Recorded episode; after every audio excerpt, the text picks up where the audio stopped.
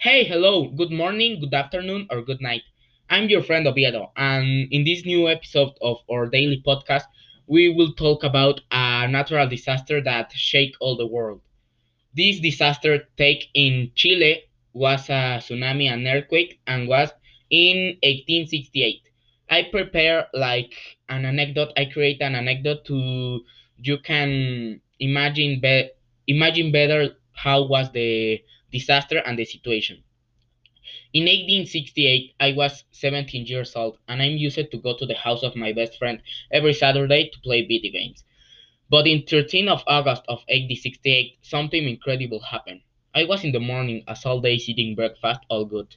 But like at 12 a.m., I turned on the TV and see that an earthquake was coming to Arica. The earthquake got on at 4 p.m.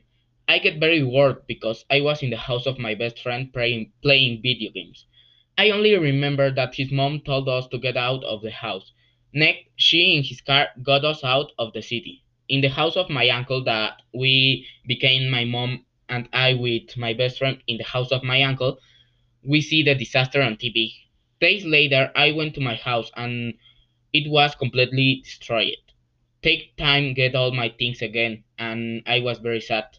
But the most important thing is that I get survived and I'm hurt and I'm here telling this to you.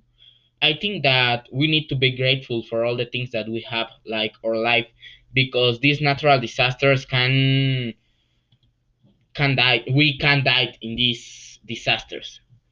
I only I only can say thank you, thank you for listening this anecdote that I prepared for you, and see you in the next episode. Goodbye.